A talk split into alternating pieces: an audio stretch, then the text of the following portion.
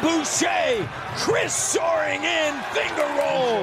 Little French pastry right there. Gotta love it. Bonjour. Mikey, Mikey.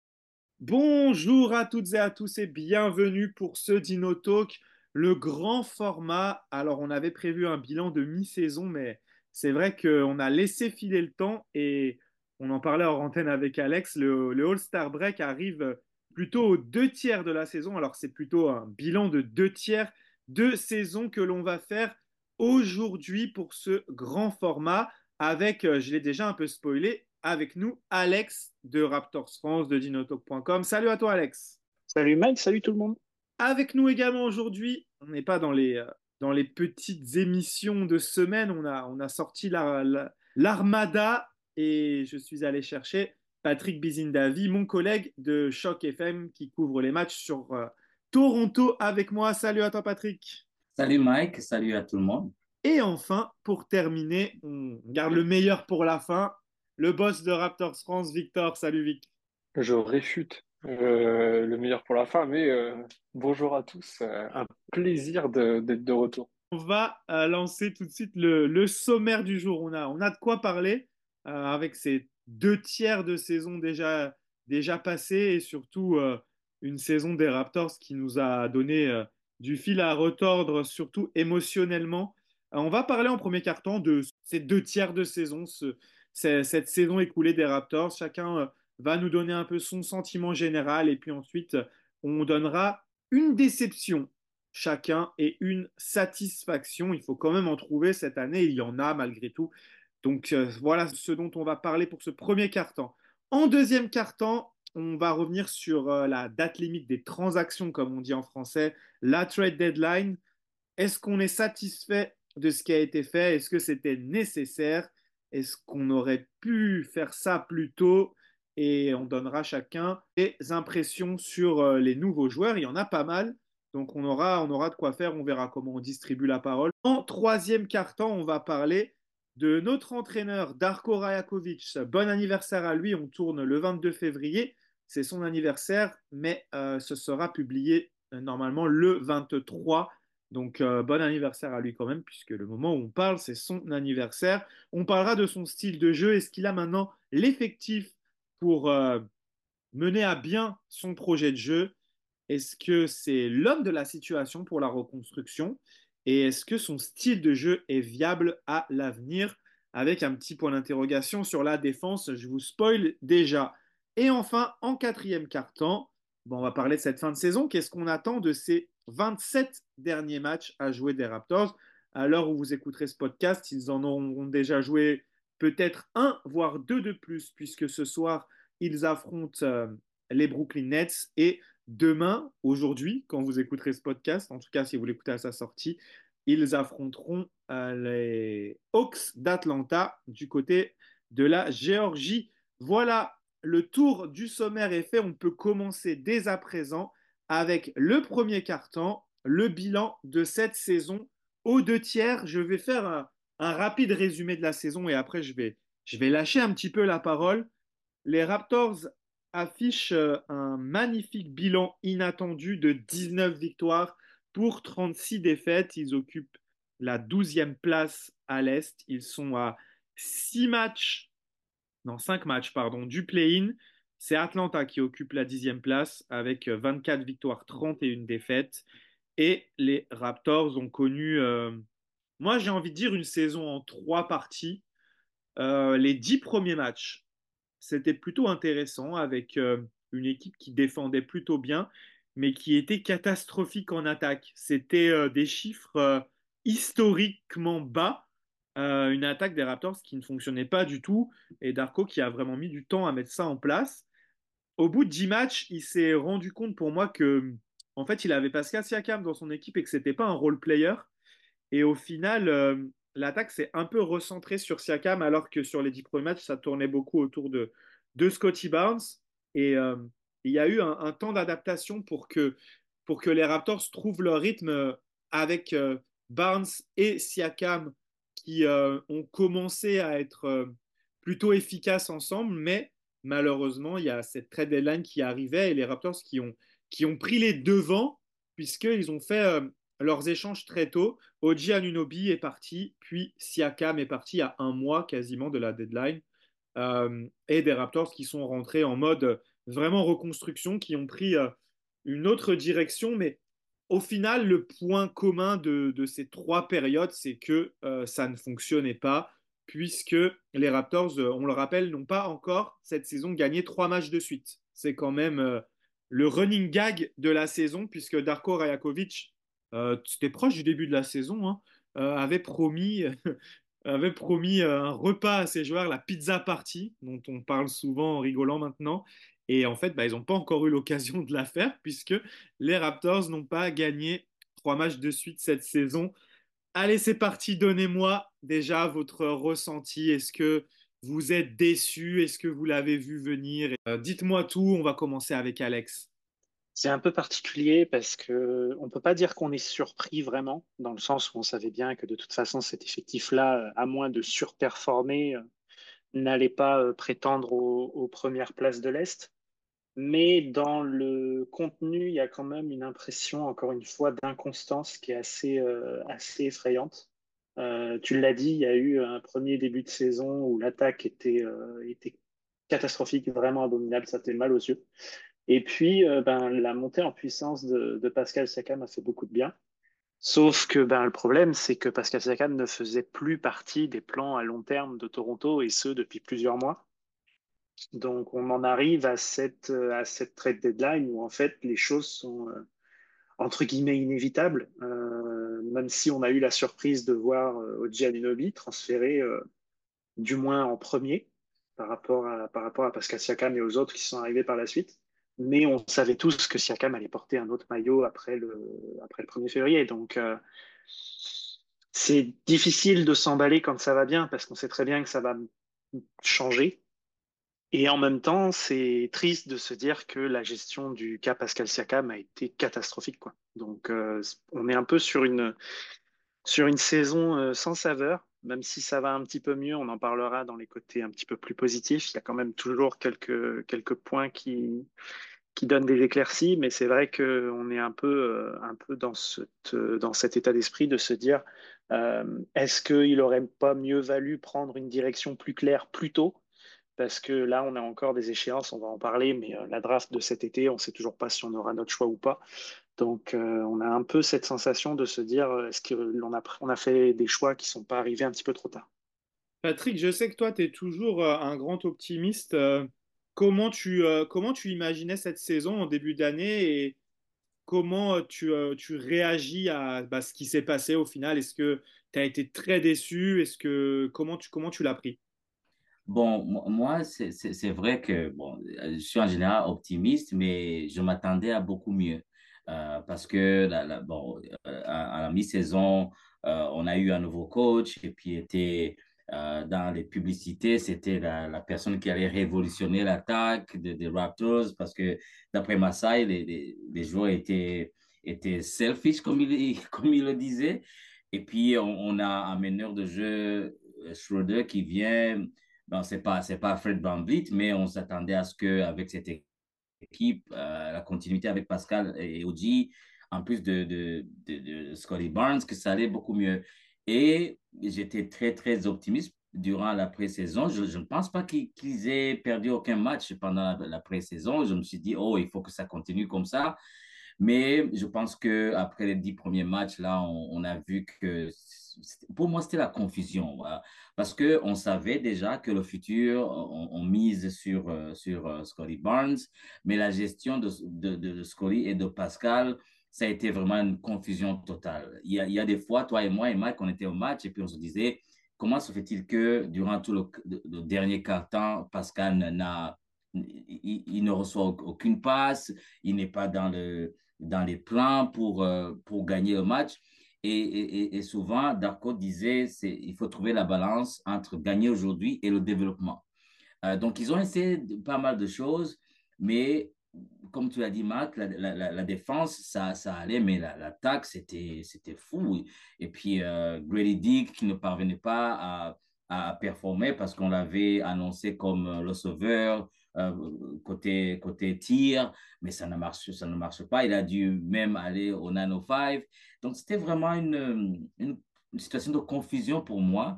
Et ça me faisait de la peine de voir perdre des matchs alors que je savais que si on met la balle dans les mains de Pascal, on va gagner. Mais gagner aujourd'hui pour perdre demain, c'était ça la, la, la, balance. Donc, je trouve que c'était c'était un peu, c'est une saison euh, comme, euh, comme dans les manèges. Donc, c'est haut, c'est bas. Et puis, nous, en tant que fans, des fois, c'est très difficile à, digérer. Mais dans tout ça, ce que j'ai beaucoup aimé, euh, c'est le professionnalisme de, Pascal. Il ne s'est jamais plaint. Il y a n'y a pas eu de, de, de presse négative par, rapport à ce qu'il disait. Il a toujours été professionnel. Il a, joué comme il, il, joue toujours. Euh, et puis, euh, côté émotion, le départ de Oji, euh, Pascal, nous, on, on, les a côtoyés pendant des années, ça fait, ça, ça, fait de la peine de les voir partir, mais comme Alex l'a dit, on comprend qu'ils n'étaient plus dans les, dans les plans des Raptors, mais les perdre, c'était dur. Je dois dire, c'était dur, mais donc le côté positif, si on, on, peut déjà y aller, c'est que là où ils sont partis, ils font du bon travail. Vraiment, Oji a changé sa perception d'abord par rapport aux fans. Et puis, euh, Precious Achua, qui, qui joue comme un All-Star côté New York. Euh, dommage pour, euh, pour Flynn, qui n'a pas pu euh, être euh, au niveau. Mais, mais en tout cas, c'était vraiment une, une, un début de saison chargé d'émotions, des hauts et des bas. Euh, mais ce qu'on a, ce qu'on a déjà, c'est quand même, il y a du potentiel. Très bien, très bien. Victor, je vais te lancer sur quelque chose qui a touché, euh, qui a touché du doigt Patrick Est-ce que euh, au final, et on en a beaucoup parlé hein, dans les émissions avant la saison, est-ce qu'au final, ce n'était pas euh, un problème de construction d'équipe? On en a beaucoup parlé autour de, Siakam et Barnes, qui a fait que, bah, au final, c'était inévitable de, se séparer de, Pascal. Et soit tu peux repartir là-dessus, sinon tu peux me donner aussi également ton, ton ressenti. Prends, prends-le comme tu, comme tu veux. Je te lance la balle et, et t'en fais euh, ce que tu as envie. Non, mais je pense que de toute façon, tout a été plus ou moins dit. Hein. Alex et Patrick ont été euh, très, très clairs. Hein. Euh, il y avait une, une, sensation où il fallait que, au bout d'un moment, il faut que le pansement soit arraché. On a longtemps vécu avec l'espérance d'un retour d'une grande équipe de 2019. Pascal a longtemps fait illusion, même si je lui reconnais toujours beaucoup de talent, un humain exceptionnel et un professionnel, comme l'a dit Patrick, euh, qui n'a jamais menti, qui a toujours été clair avec euh, la franchise. Moi, c'est vrai que, oui, cette situation de transition, elle est aussi difficile à vivre. Euh, c'est de toute façon, il y avait deux possibilités après un titre. C'est tu reconstruis ou tu continues sur la situation. Et je pense qu'à partir du moment où, est, est, parti, il fallait repartir de zéro pour reconstruire clairement. Après, le Covid a fait que, Tampa Bay a fait que c'est difficile. Mais je pense que cette situation, enfin, la transition se fait. Elle ne se fait pas sans douleur, puisque j'apprécie énormément les joueurs qui étaient Oji Anunobi et, Pascal Siakam. Même euh, Achiwa avait montré euh, euh, voilà, de, de, belles qualités, mais je pense qu'il n'avait pas, été utilisé euh, dans les bonnes conditions. Et je pense que Malakai Flynn, voilà, euh, il a peut-être pas le niveau pour être un, solide remplaçant NBA. Peut-être qu'il aura sa chance, à mon avis, je pense que c'est un profil plus peut-être Euroleague. Il aura toute l'occasion, à mon avis, d'apporter peut-être en Europe.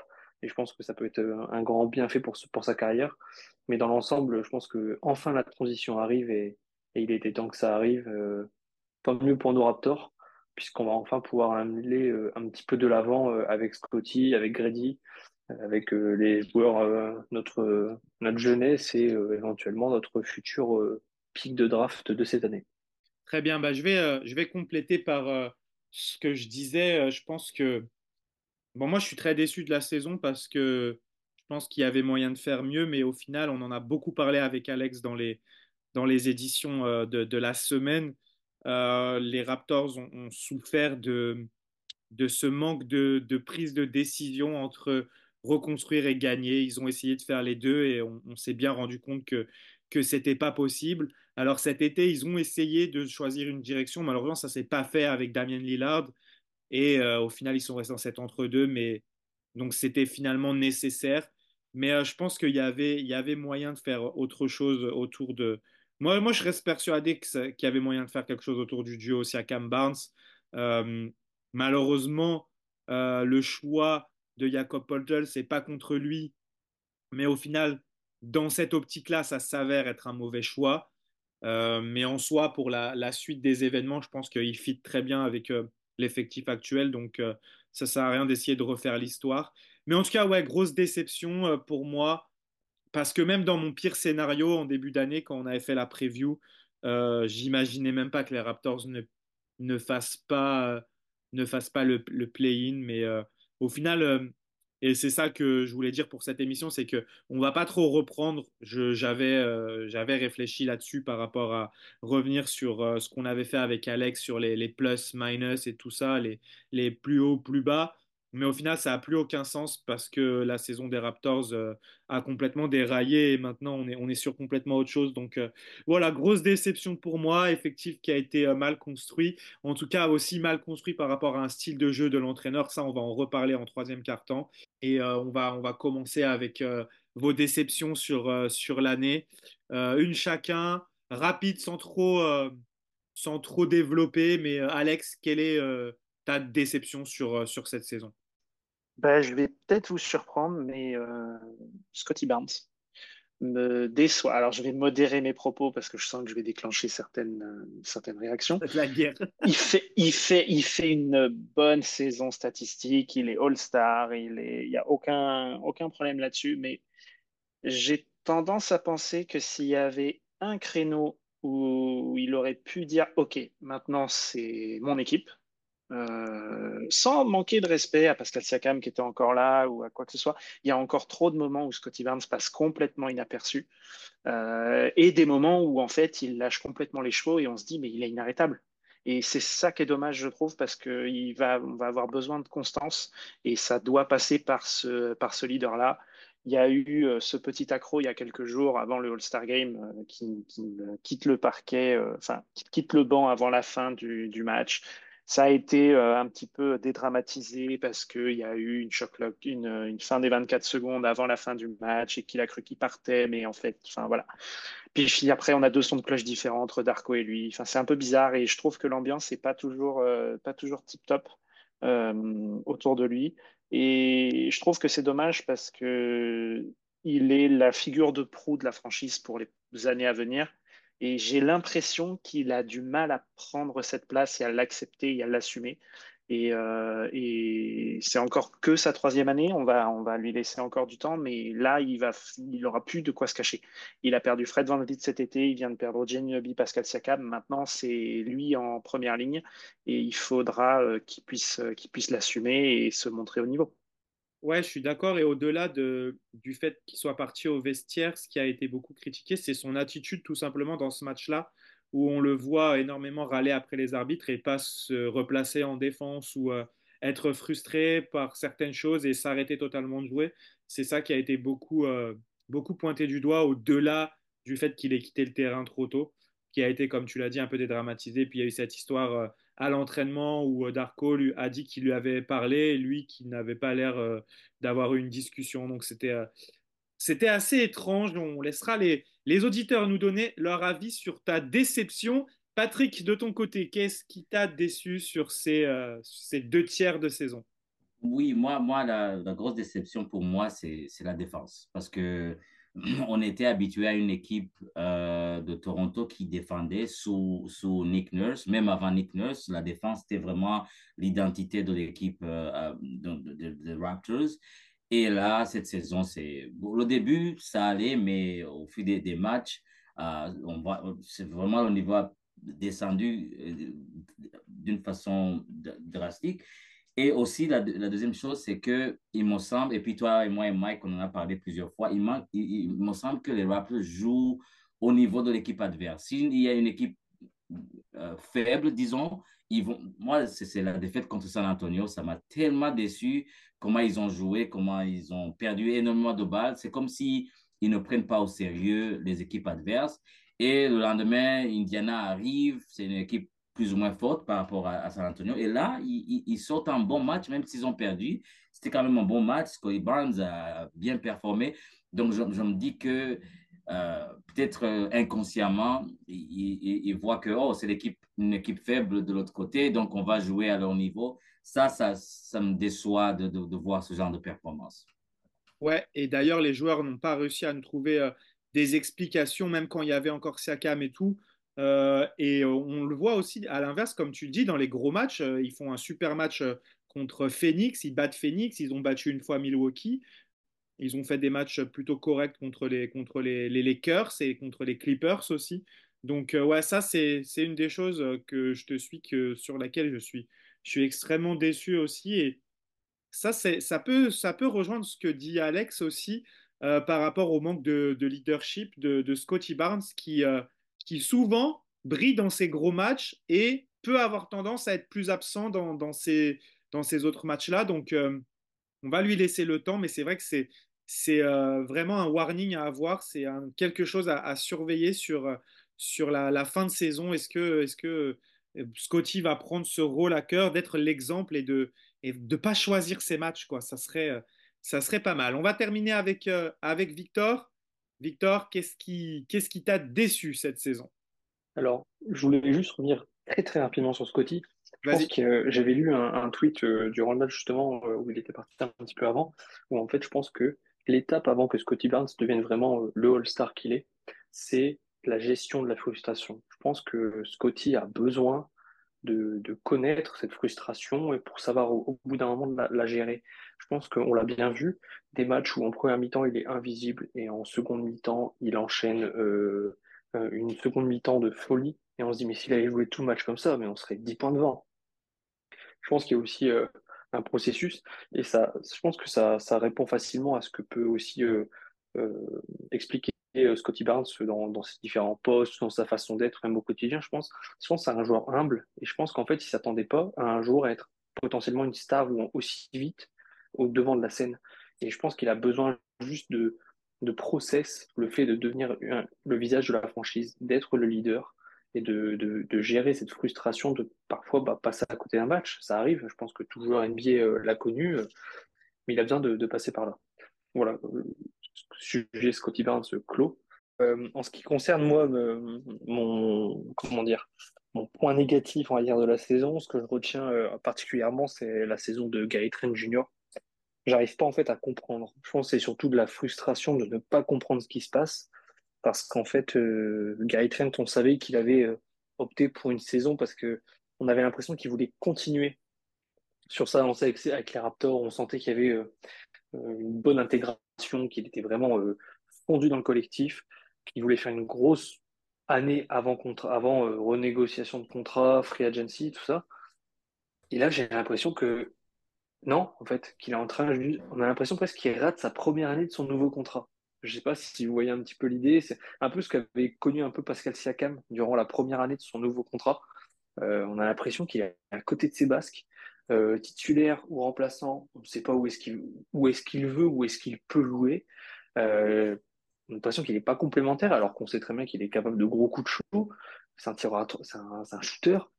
Il devrait pouvoir être dans un aspect plus complémentaire avec Scotty Barnes, par exemple, un peu dans ce joueur un peu slasher, un peu, un euh, torche humaine, et je le retrouve pas. Alors, moi, j'adore Gary Trent Jr. Je trouve que c'est un gars qui a compris l'esprit de Toronto, qui a compris l'esprit de la franchise, mais euh, j'ai vraiment euh, un, sentiment d'inachevé avec, le joueur. Et, et, c'est pas faute de. Moi, je pense qu'au bout d'un moment, on peut soutenir le joueur autant qu'on veut. Je pense que ça a ses limites quand même. Et là, on commence à être déçu de sa part. Et en fait, c'est là où on s'en compte. On savait qu'il était, il aurait pu être sur la sellette pour la pour la trade deadline. Il n'est pas parti apparemment à cause des offres trop peu ou même quasiment pas d'offres, tout simplement. Et là, je me pose la question, mais qui va vouloir le payer et combien cet été? Parce que là, il va y avoir euh, une grosse question. Et là, euh, autant si les Raptors le perdent pour Walou, on sait tout, c'est le jeu. Mais euh, comment dire, si euh, surtout pour le joueur, il va se retrouver avec combien, il s'attendait à combien? Enfin, je veux dire, ça va être euh, autant frustrant pour nous parce qu'on aura une dernière année exécrable. Bon, après, je pense que le, climat et le niveau de jeu qui a été proposé, c'est difficile aussi pour un joueur de, de, ressentir de tout ça. Mais là, il va avoir une vraie frustration personnelle pour le joueur, euh, après la frustration collective que nous, en tant que fans, on a durant cette année et cette saison. Ouais, bah moi je te rejoins sur le fait que en fait je trouve qu'il a totalement perdu sa valeur et cette, cette deadline elle est significative puisque au final tu n'as aucune équipe qui s'est dit oh il faut que je transfère, que je donne des assets contre Gary Trent Jr. pour avoir un joueur capable de me faire step up pour les playoffs parce que l'idée ça serait ça. Après je trouve que sa situation elle est, elle est vraiment très paradoxale parce que en soi il est adroit de manière générale. Et euh, on avait une discussion euh, avec, euh, avec son fan sur Twitter, avec, avec Alex, parce qu'en soi, c'est, c'est, en fait, c'est de manière générale, il n'a jamais eu d'aussi bon pourcentage au tir, mais je trouve que visuellement, ça ne se voit pas, déjà parce qu'il tourne à 11 points par match, et parce qu'il a été tellement irrégulier que, en fait, c'est soit un match génial de Gary Trent Jr., mais qui est compensé par des matchs qui sont vraiment médiocres. On peut mettre ça aussi sur le dos de Darko Rajakovic qui l'utilise vraiment exclusivement comme spot-up shooter. Il a très peu de jeux en un contre un où il peut, euh, où il peut euh, prendre ses tirs à mi-distance parce que dans le jeu de Darko Rajakovic, il n'y a, pas de ça et on a vu ça a été bénéfique à, à Barrett, on va, on va y revenir après. Mais, euh, mais c'est très paradoxal et je pense qu'il y a une incompatibilité avec, euh, avec Rajakovic qui ne l'utilise pas à, sa pleine mesure, déjà dans le temps de jeu et ensuite dans la façon de l'utiliser. Après, il ne nous a pas montré non plus euh, en début de saison, malheureusement, quand il sortait du banc, qu'il était méga fiable cette année dans, dans ses actions en ISO et tout ça.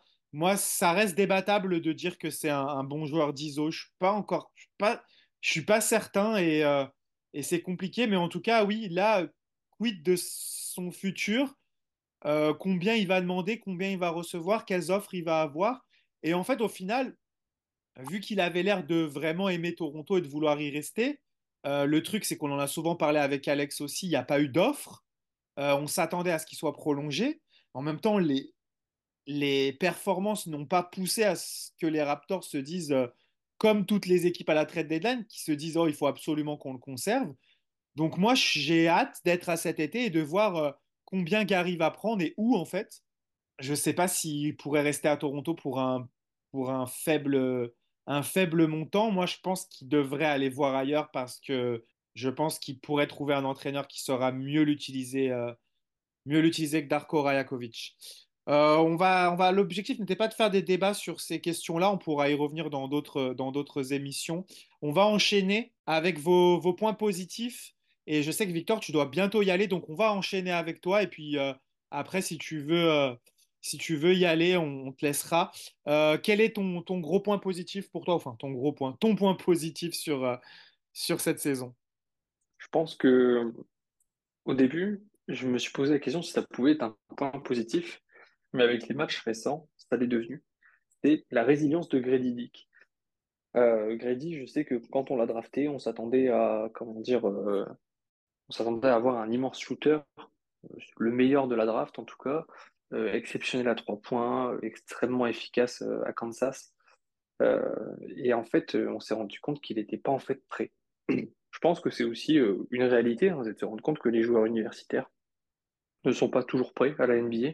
La NBA, c'est un monde à part, c'est une ligue à part, c'est une éthique de travail à côté.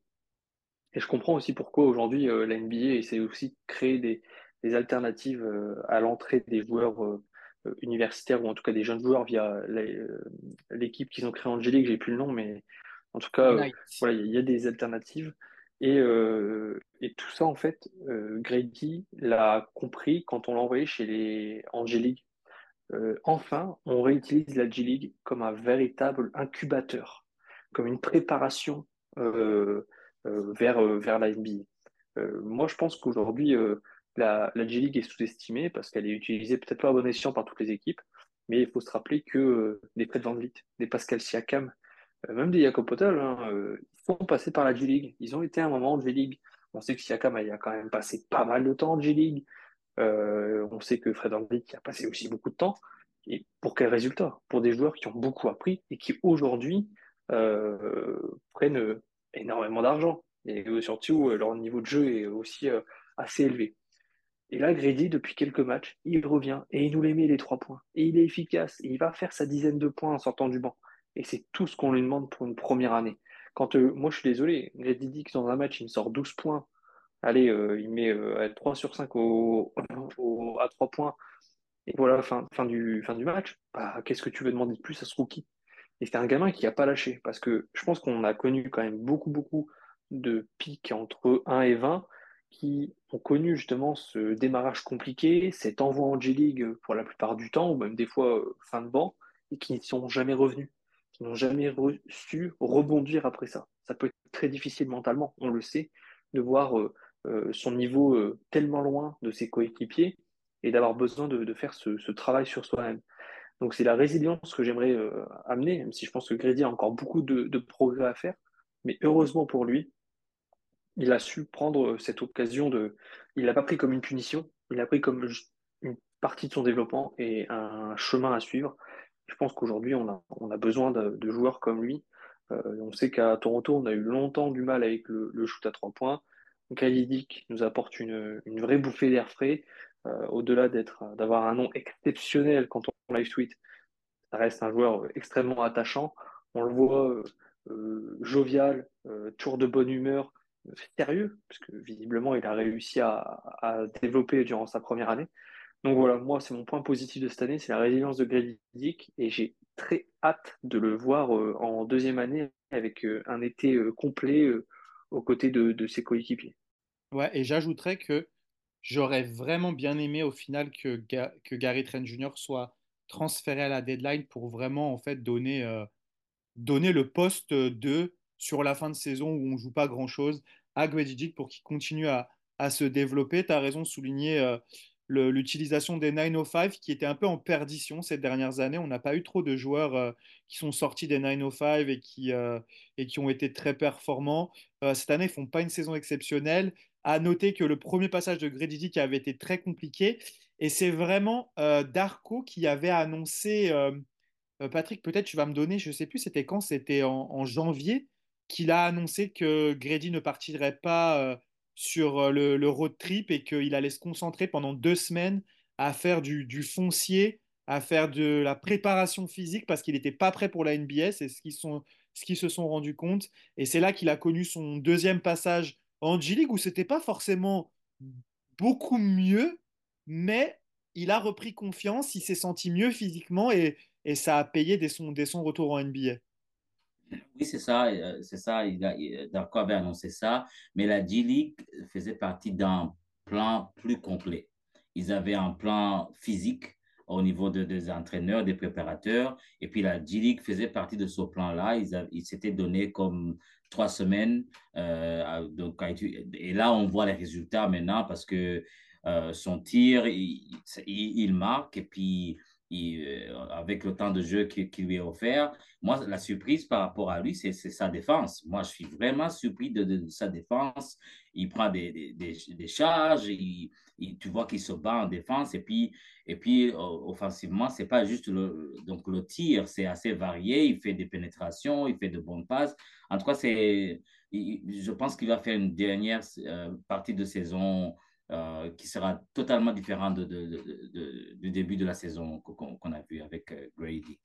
Et lui, sans envoyer de pique à un autre joueur, il finit ses contre-attaques. Patrick, je te, je te donne, je te laisse la main sur euh, ta satisfaction de, de, la saison. Bon, moi, la satisfaction, c'est la performance de, de Scotty Barnes. Il, il, a été rookie de l'année et la deuxième saison a été était en, en tout cas, il y, avait tellement de déceptions par rapport à sa performance, mais là, il est revenu, il est revenu en force. Euh, des fois, il fait des triples doubles, il fait des, fait de, bons matchs. Bon, il y a des hauts et des bas, mais euh, sa troisième saison, il est déjà All-Star. Euh, je pense que c'est vraiment c'est une bonne progression par rapport à sa deuxième saison. Et puis l'autre point positif, c'est RJ. RJ vraiment on, savait qu'il était bon joueur, mais là, il a, il a un rôle qui est un peu différent du rôle qu'il avait au, au Knicks mais il a bien accepté. Il a eu, jusqu'à présent, il a eu juste un seul match qui n'a pas allé, le match euh, contre Utah, où il a eu 9 points. Et là, il, il m'a presque engueulé quand je lui ai posé la question.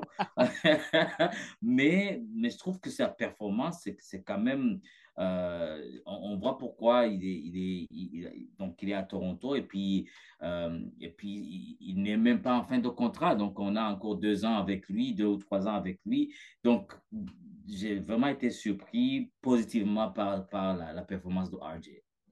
Parfait. Et pour revenir avec, euh, sur Scotty, en fait, c'est pas c'est pas forcément en opposition avec Alex, et c'est ça qui est intéressant par rapport à ce pourquoi Alex est déçu de Scotty et ce pourquoi Patrick est euh, satisfait de Scotty. Donc, euh, c'était intéressant d'avoir, ces deux versions. Alex, on termine avec toi. Quel est, euh, après, je donnerai les miens, mais rapidement, puisqu'on a, on a déjà bien, traité le sujet. Quelles sont tes, ou ta satisfaction de la saison? Bah en fait, tout a été dit. tout a été dit autour de, autour Grady Dick notamment. c'est vrai qu'à son arrivée, à un moment donné, je me souviens de m'être arrêté, de m'être dit, mais en fait, euh, il fait tout plutôt bien, sauf ce pourquoi on l'a pris, c'est-à-dire shooter. Euh, il avait une belle vision de jeu, il allait provoquer, euh, il allait finir près du cercle, il faisait ce qu'il pouvait en défense. Mais alors, le shoot à trois points, c'était catastrophique. Et puis, là, depuis effectivement son retour, comme, comme vous l'avez mentionné, après le programme là, de, de 15 jours, 3 semaines là, en G-League, et, puis et puis maintenant que les trades ont été faits, qu'il a plus de temps de jeu. Je crois qu'il a eu plus de 20 minutes là sur les trois derniers matchs. Euh, il, commence à prendre sa place, il commence, les, shoots commencent à rentrer dedans et on sent que, que même, à la retransmission télé, on sent qu'il y a une énergie particulière dans la salle quand c'est Gary qui prend un 3 points. Donc euh, il y a moyen de mettre une dynamique et une énergie très positive autour de lui. Euh, et puis, ben, je ne peux que confirmer euh, ce que vient de dire, euh, ce que vient de dire Patrick par rapport à, à, RJ Barrett, qui, qui nous était vendu comme un joueur qui avait atteint un vrai gros plateau à New York. Et, et en fait, son arrivée à, à, Toronto lui a fait visiblement beaucoup de bien. en fait, il a ce que ce que je reproche à Scotty, je ne peux pas le reprocher à, RJ Barrett, en fait. Il y a ce côté énergie, ce côté mindset de, tueur et de ne rien lâcher jusqu'au bout et d'être dedans de la première à la 48e minute euh, tous les soirs. C'est assez. Je pense que Scotty devrait s'inspirer un peu de ça. Euh, euh, et, on a la possibilité d'avoir un duo qui peut construire quelque chose d'intéressant, je pense. Très bien, très bien. Je n'ai pas grand-chose à ajouter. Euh, moi, de mon côté, euh, la déception, en fait, c'est, c'est étrange, mais bon, c'était inévitable. Mais je trouvais quand même que Schroeder avait un bon état d'esprit et que euh, c'était un peu le, vrai relais de Darko Rajakovic sur le, sur le terrain. Mais on va en parler dans le carton 2, donc c'est, c'est une bonne transition pour ça. pourquoi ils ont, ils ont laissé, laissé filer Schroeder? Mais c'est un peu une déception parce que je le voyais bien s'installer dans, ce rôle de, sixième homme, même si on a vu avant la trade deadline qu'il jouait un petit peu un peu plus pour lui. Mais euh, je pense qu'il a toujours eu le, bon état d'esprit et euh, s'il était euh, enclin à avoir ce rôle d'encadrant, parce que les Raptors ont quand même recruté des joueurs d'expérience pour encadrer ces jeunes-là, je pense qu'il aurait pu avoir ce rôle. Et en plus, on l'a transféré à Brooklyn, qui joue pas bien plus que les Raptors, quelque chose cette saison. Donc, c'est je suis un peu triste pour lui en fait en soi parce que euh, en fait il est à l'image de des sentiments qu'on a vécu avec les Raptors cette saison. En fait, il a débuté, il arrivait champion du monde, titulaire pour la première fois en NBA, avec un coach qui lui fait confiance. Et puis au bout d'un moment, ça s'effrite. On lui demande de, de, retourner sur le banc. Il y avait quand même des bonnes intentions en sortie de banc. Tout se passait bien. Et puis, bon, tout se passait bien pour lui plutôt. Après, parce que l'équipe en soi, elle n'a jamais vraiment été euh, très performante. Et puis au final, on décide de tout casser. Et puis lui, là, il se retrouve au milieu de tout ça. Et, et en fait, il a été un peu comme nous, quoi. Au début, on était, on se dit ah ça y est, ça va être cool cette saison. Euh, on va déjouer un peu les pronostics. Et puis après, bah, on commence à se dire non, en fait, c'est pas top là. On n'arrive pas à gagner trois matchs de suite. Et puis au final, on est résolu à ce que l'équipe tanque. Donc euh, voilà, c'est c'est un peu ma, ma déception. Euh, et puis le point positif, euh, bah, en fait, tout ce que vous avez dit.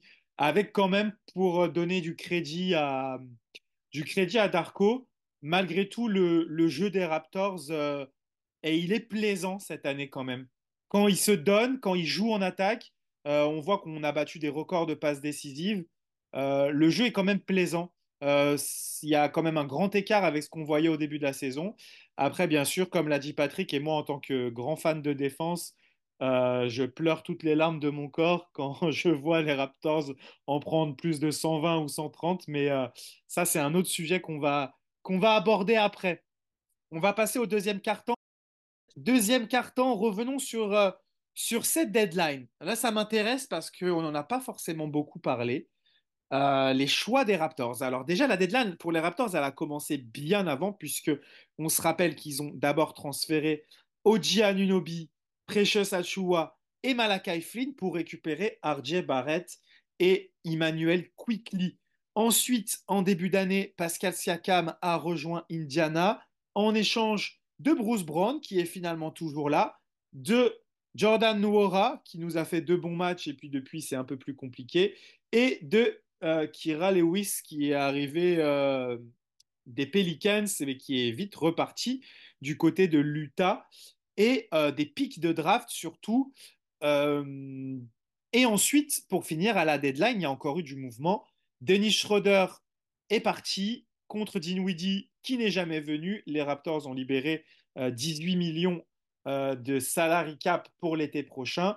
Et un autre transfert, oui, Tadeusz Young était inclus aussi dans la transaction. Tadeusz Young qui maintenant a signé à Phoenix. Et le dernier transfert, c'est celui pour Kelly Olinik et Ochai Akbaji contre Otto Porter et Kira Lewis, je crois. C'est lui qui était là-dedans. Ouais, c'est ça. Il est parti du côté de l'Utah.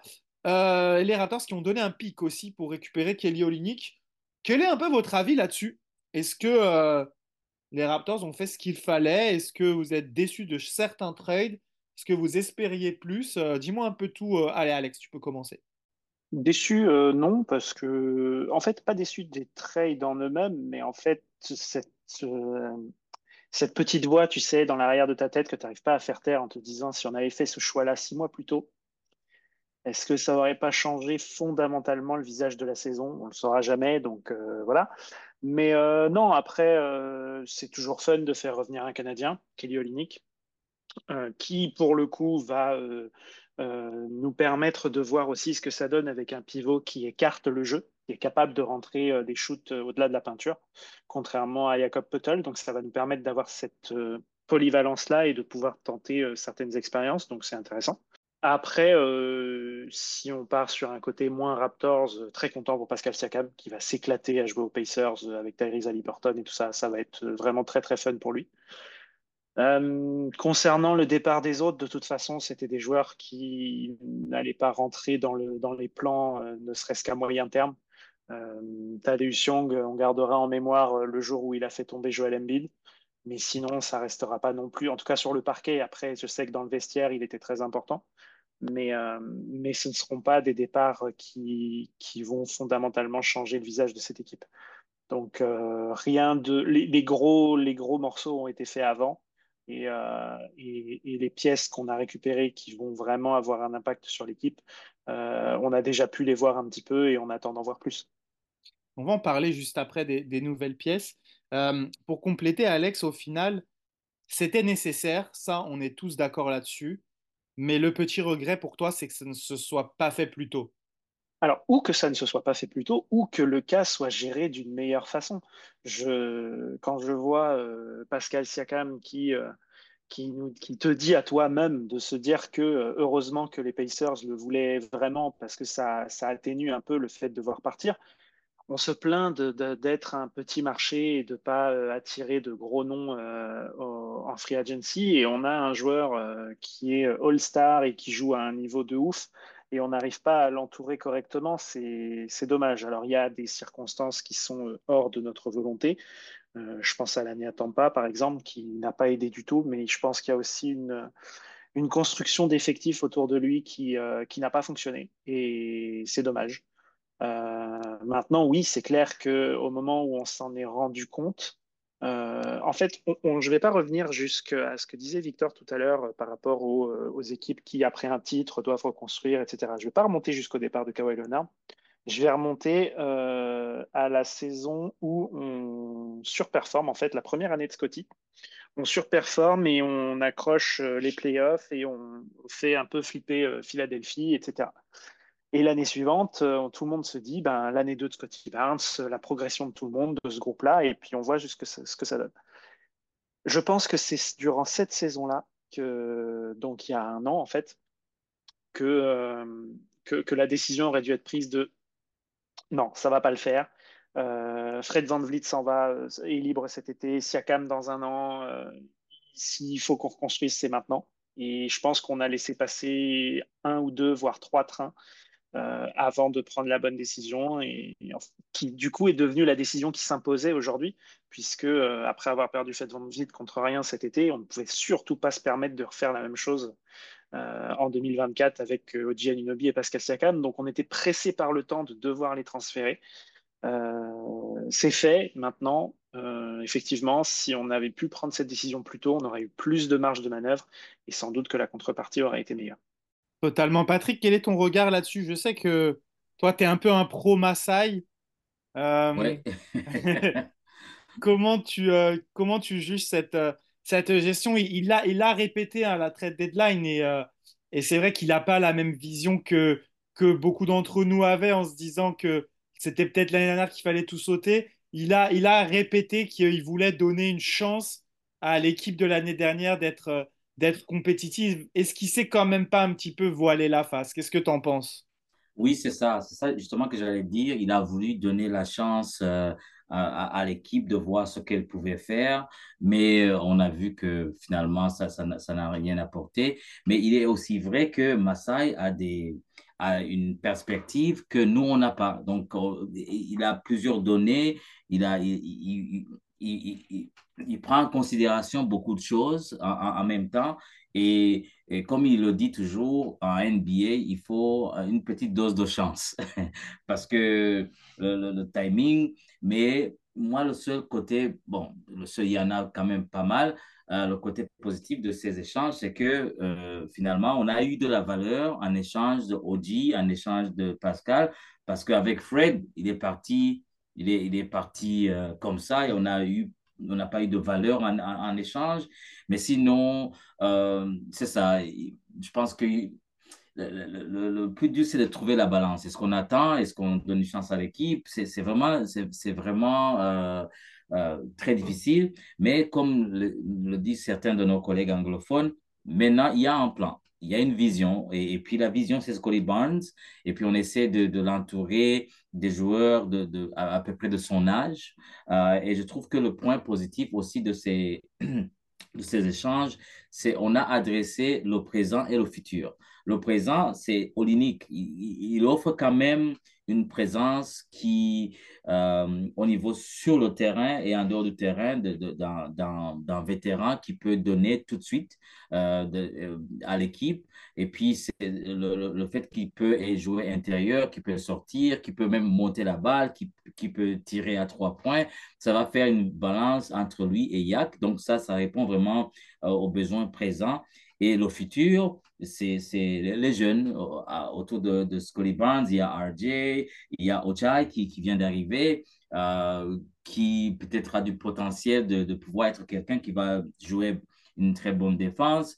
Euh, en même temps, Bruce Brown, il répond aussi au présent parce qu'il peut performer au moment présent même si je ne pense pas qu'il soit dans les, dans les plans futurs des Raptors, mais il peut donner quand même, euh, en sortie de banc, il peut être bien performant. Et puis c'est un joueur qui, qui, a de l'expérience, qui, qui, qui, est champion euh, avec, avec Denver. Donc je pense que ça répond aux besoins de développement et ça répond aussi à un besoin d'être compétitif, même si l'objectif n'est pas d'atteindre de, de, les playoffs, les play-in, mais de garder quand même cette compétitivité maintenant. Et c'est justement, justement en jouant fort que ces jeunes-là vont pouvoir se développer. Donc, je, je, pense que même si on n'a pas eu ce qu'on voulait euh, au maximum, mais quand même, on a eu de la valeur et puis de quelque chose qu'on peut construire avec le futur. Le seul point négatif, c'est Chris Boucher. moi, j'aime bien Chris Boucher. j'aime le voir jouer. Puis quand il joue, même s'il joue 5-6 minutes, tu vois de l'énergie, il prend des rebonds, il, joue une bonne défense, il prend des tirs. mais là, avec le reste de la saison, je pense qu'on va le voir de moins en moins, à moins qu'il y ait des blessures. Euh, là, Chris Boucher, je pense que c'est vraiment dommage de le voir comme ça, mais euh, aussi, lui aussi, il est professionnel, il le prend positivement. Euh, mais je pense que c'est la dernière saison de, Chris Boucher, et puis c'est dommage. Et puis le moins qu'il va jouer, et puis le moins il va perdre sa valeur aussi. Euh, mais c'est la réalité du business de la NBA. Donc, je me dis qu'on a de la valeur, on a quelque chose de, on a de l'espoir, et puis euh, on va voir ce que ça va donner. Moi, c'est euh, difficile de passer après vous. Vous avez été assez complet. J'aime bien le move de Kelly Olynyk, en fait, parce que en soi, on remplace le rôle de Thaddeus Young par un joueur qui est meilleur que Tadeusz Young en fait, parce que Tadeusz Young avait pris un peu ce rôle de pivot backup tout en étant ce vétéran qui guide les jeunes. Bah là, on a un vétéran qui guide les jeunes et qui peut en plus euh, répondre présent sur le terrain. Comme l'a dit Alex, il peut euh, vraiment euh, apporter d'autres solutions, voir ce que ça peut donner avec un pivot qui est capable de s'écarter, qui est bon passeur. Du coup, même si c'est pas lui l'avenir, on a comment dire une vision de ce que peut donner l'attaque de Darko avec ce pivot qui s'écarte. Donc, je trouve que c'est une très très bonne chose. Après, si on peut en récupérer un plus jeune qui pourrait avoir le même rôle, on aura déjà une idée de comment ça peut fonctionner. Euh, avoir récupéré RJ Barrett et Emmanuel Quickly contre OG, je trouve qu'on ne pouvait pas espérer mieux. Euh, d'ailleurs, moi, j'en franchement, avant les trades, j'en attendais même pas. Je pensais même pas que c'était possible de récupérer des joueurs de, ce niveau-là et avec, euh, et avec vraiment un potentiel. Pour Siakam, a, c'est les pics les plus importants, je pense. Euh, Jordan Noura, j'ai été un peu emballé au début, déçu par la suite, mais bon, c'est, je ne sais pas s'il est vraiment dans les plans, euh, faudra, faudra voir. Et Oche Abadji, je ne vais pas m'emballer, mais pour l'instant, je suis, je suis déçu, mais il a presque pas joué. Mais il y a des trucs, je m'attendais à ce qu'il soit meilleur, notamment euh, individuellement en défense. Je pense que des, des fois, quand tu n'es pas familier avec les systèmes, tu peux impacter au moins individuellement en tenant ton 1 contre 1. Et pour l'instant, bah, je ne suis pas satisfait, mais on va parler de la défense dans, le carton 3. Euh, rapidement, euh, vos impressions sur, euh, sur les nouveaux joueurs.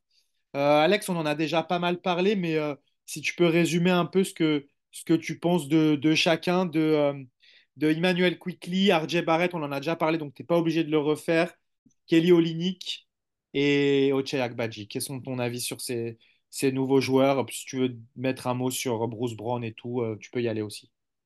Ben, euh, en fait, Emmanuel Quickly a eu un très bon début et là, on a l'impression qu'il pêche un peu. Euh, ça peut arriver, hein, c'est pas, il est encore jeune lui aussi, mais c'est vrai que sur le début, on s'est tout de suite dit, il apporte de l'énergie, le, développement d'un potentiel, même Tyrese Maxé du pauvre, comme j'aime bien dire, c'est vachement intéressant sa petite célébration, en plus, elle, a tout pour devenir euh, iconique euh, à, Toronto. Mais c'est vrai qu'il y a un petit coup, euh, un petit coup de mou là, depuis avant le, quelques matchs avant le All-Star Game.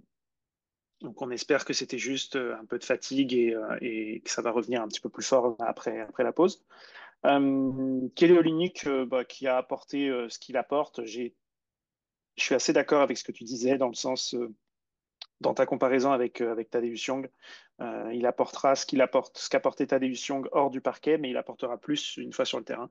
Donc euh, c'est tout ce qu'on lui demande. De toute façon, on sait très bien que ça ne va pas être une des pièces centrales de, de l'effectif, mais euh, il, peut apporter quelque chose de différent et une bonne énergie à ce groupe. Concernant les autres, en fait, j'attends d'en voir plus.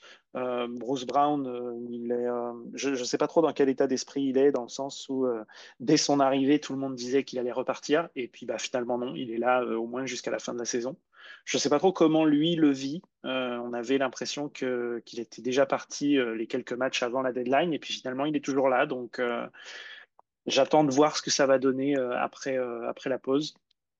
Mais, euh, mais sinon, dans l'ensemble, que ce soit les joueurs qui, sont, qui ont été pris pour euh, faire partie du groupe à long terme, comme RJ Barrett, Emmanuel Quickly, euh, tous ces joueurs-là, pour l'instant, sont plutôt dans, les, dans la partie positive.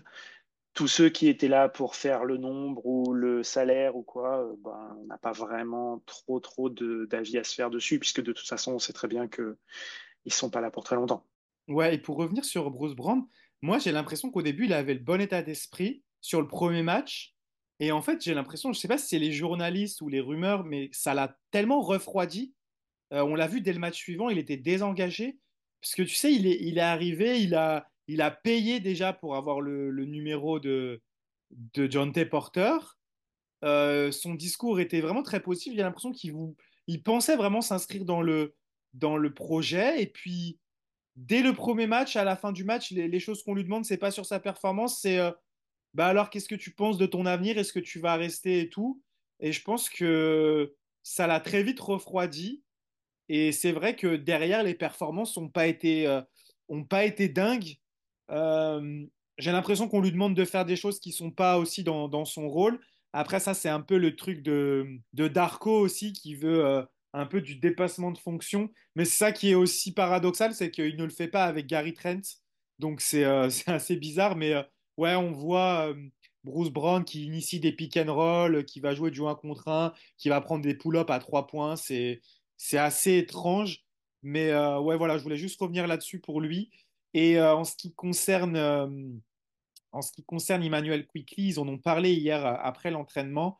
Euh, et c'est quelque chose que j'avais déjà pointé du doigt. J'ai l'impression qu'il se cherche en tant que meneur titulaire. En fait, c'est il était habitué à sortir du banc et à devoir juste à, scorer, pas forcément gérer l'attaque. Et là, c'est un rôle complètement différent qu'on lui demande. Et il faut encore qu'il trouve l'équilibre entre les moments, il l'a dit, il l'a dit lui-même hier, entre les moments où il doit prendre ses tirs et les moments où il doit faire tourner l'équipe. Donc euh, voilà, c'est un peu ça avec lui. Euh, Darko veut qu'il prenne plus de tirs à trois points. Je suis d'accord, il faut qu'il shoot plus, euh, surtout avec les pourcentages qu'il a. Il faut qu'il progresse dans le drive, par contre, parce qu'il a un très bon flotteur, mais il a vraiment du mal à finir au cercle. Mais moi, par contre, pour l'instant, ce qui me dérange énormément, et après, on va en parler dans, la partie suivante, c'est que défensivement, euh, alors oui, on nous l'a vendu comme un joueur très intelligent off-ball, euh, un, capitaine de défense qui va placer ses coéquipiers, mais en un contre un, je suis désolé, c'est très très faible. Et c'est pas un manque de d'envie en fait, c'est simplement ses qualités en fait athlétiques euh, dans les déplacements latéraux, dans la défense, qui fait que bah, c'est compliqué. Et le problème, c'est que je suis en train de déborder sur la sur la, partie suivante, mais euh, le problème, c'est que c'est pas le seul à, à avoir ces problèmes-là défensivement. Donc euh, voilà, là, c'est ça qui m'inquiète un petit peu.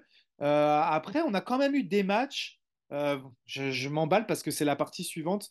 Je, reviendrai dessus après. Je m'arrête là. Je vais donner la parole à Patrick sur quel est un peu ton avis d'un peu tous les nouveaux, si tu as des, choses à ajouter?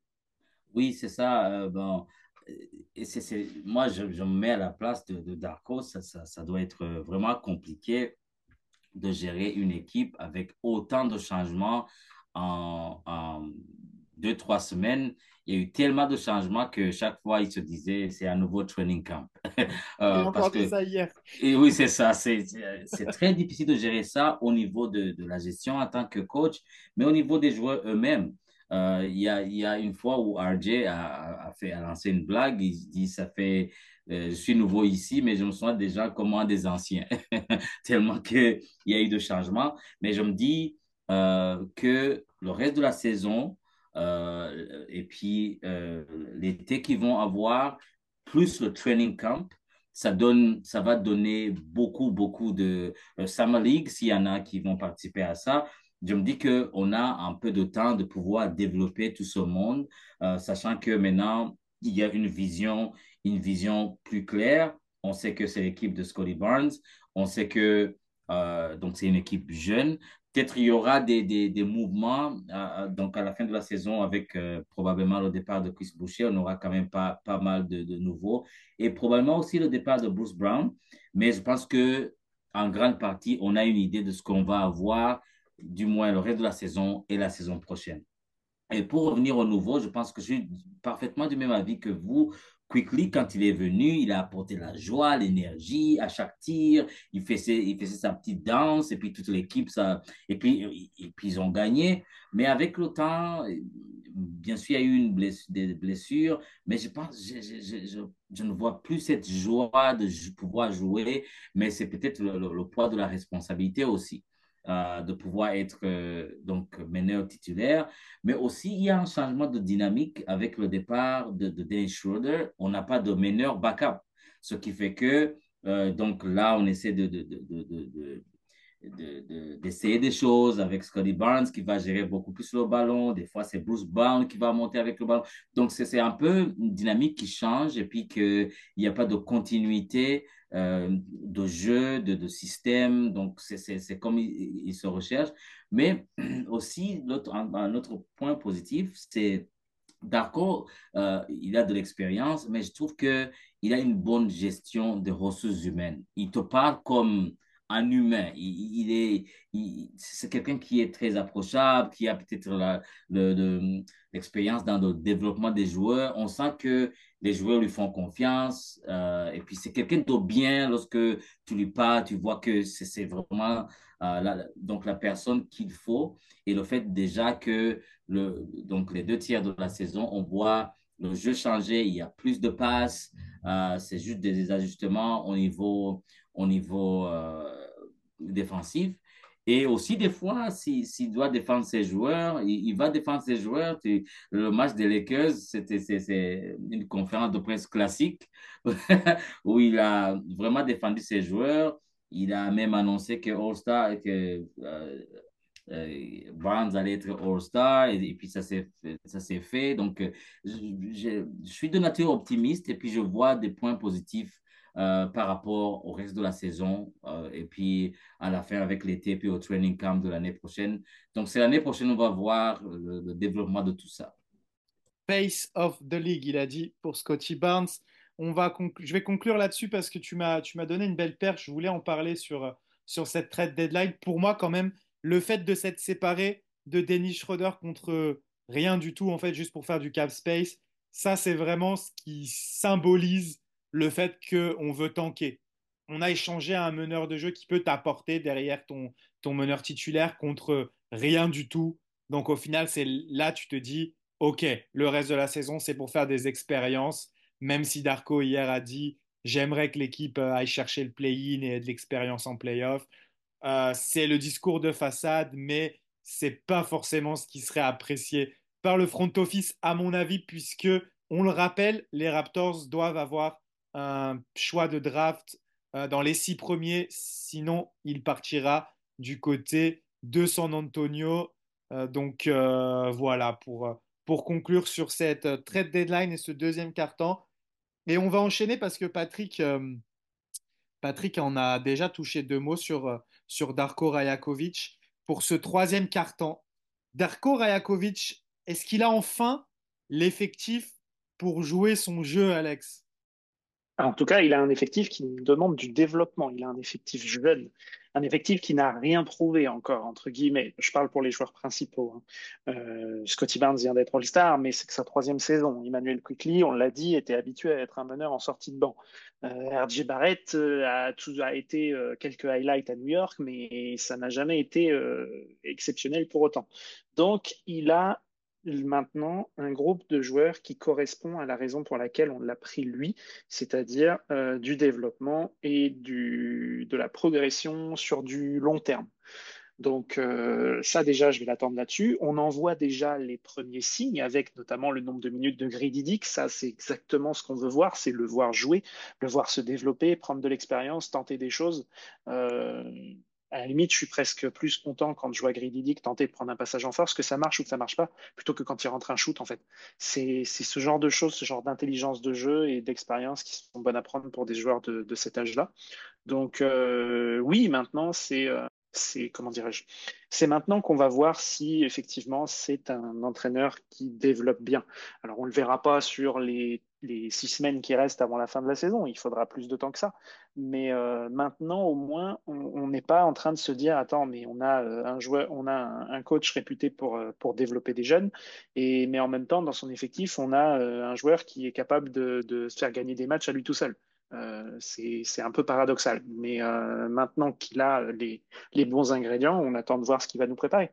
Moi, je suis du même avis. Et, et, je pense qu'il a, il a l'effectif qu'il faut. Et puis, il a aussi au niveau de, des vétérans, en, en, termes de Olinik et, et qui, qui, qui jouent au centre et, et qui, qui vraiment sont bien euh, positionnés parce que c'est des, des, des, des, centres qui, offensivement, peuvent beaucoup aider. Euh, que, que, ce soit pour Olinik de pouvoir espacer donc euh, l'attaque et puis les, de bonnes passes. Olinik, je pense qu'Olinik et Yak sont très très complémentaires et le premier match de Olinik, il les avait fait jouer ensemble pendant quelques minutes. Donc, ça, c'est autre chose que peut-être on pourra voir dans, dans le futur. Et puis, autour de ces deux, il y a des jeunes à développer. Je pense que c'est là où on va vraiment voir le système de, de le système de, coach si, avec le, bon effectif. Je pense que oui, il a le bon effectif. Le reste, c'est ça appartient aux joueurs de prendre confiance et de, se dire de, prendre des tirs lorsque il faut prendre des tirs. Mais je pense qu'ils ont ils ont beaucoup à prouver. Ils ont la bonne attitude. Euh, oh, depuis longtemps, on n'a pas vraiment eu de scandale au niveau de, des joueurs, au niveau des Raptors. ça semble être une organisation qui gère bien les choses, euh, mais je pense que là, c'est le défi est de dire, avant on disait, oh, il n'a pas l'effectif, euh, donc c'est un nouveau système, mais avec le temps, c'est là où il va vraiment prouver que ça marche. Mais je vois que Masai lui fait confiance parce qu'il a dit c'est euh, le système de Darko, d'après ce qu'il dit, euh, c'est sustainable. Donc, ça peut aller à long terme parce que on, on ne vise pas à une performance de, de, dans ce joueur. On veut que tout le monde soit impliqué. Et d'après ce qu'on a vu jusqu'à présent, Scotty Barnes, les trois, les trois premiers cartons, il joue avec l'équipe. Et c'est le dernier carton où il devient Scalibans. Donc, il peut faire euh, 9 points euh, les, les, trois premiers cartons et puis à la fin du match, il en a 25 parce que le dernier carton lui, lui appartient et puis tout le monde comprend ça. Euh, donc, je pense qu'il a l'effectif et puis il y aura des petits changements à, à, faire en, fin de saison, mais, mais je pense que là, on va, on va avoir le temps de développer et puis de, le voir euh, faire des choses. Mais pour moi, le grand défi, ça va être la défense. Donc, on va voir, soit on amène des joueurs défensifs ou bien on amène des, des coachs qui, qui, qui, peuvent apporter des changements au niveau des systèmes défensifs. Donc, on, on, verra. Bah, tu as débordé sur ma question suivante. Est-ce que, euh, puisque là, la, question d'avant, je pense que vous y avez répondu, est-ce que c'est l'homme de la situation pour la reconstruction? Je pense qu'en l'état des choses, oui, c'est un coach de développement, donc on, on va lui donner le temps de, de développer. Mais est-ce que, euh, est-ce que son style de jeu, tu as parlé de sustainable en anglais, c'était ma question. Est-ce que son style de jeu est viable à l'avenir? Qu'est-ce que tu en penses? Oui, oui, mais euh, avec, euh, avec des, des, des, petits changements, euh, surtout au niveau de la défense. Mmh. Au niveau de l'attaque, je pense que oui. Au niveau de l'attaque, ils peuvent bien jouer, mais s'ils marquent, 100 points et ils en encaissent 110, ils vont perdre. euh, ils vont perdre, c'est ça, c'est sûr. Donc, je pense que son style de jeu euh, peut marcher, mais à condition qu'on on puisse revoir la défense. Parce que, euh, comme, comme on voit avec Indiana, Indiana, ils ont battu des équipes comme Milwaukee parce que euh, tu, tu, tu clignes des yeux, ils marquent 10 points d'affilée sans problème. Mais de l'autre côté, pour défendre, ça, et, c'était ça le secret de quand on a gagné en 2019. On avait Kawhi, oui, mais on avait quand même de bons systèmes défensifs de, Nick Nurse qui ont fait qu'il il y avait une balance en, attaque et en défense. Euh, donc, euh, je ne sais pas si euh, d'accord un bon système défensif, je ne sais pas, mais c'est là où sera le défi euh, de pouvoir, un, trouver des joueurs qui défendent bien, ou bien, si, sinon, trouver un bon système défensif.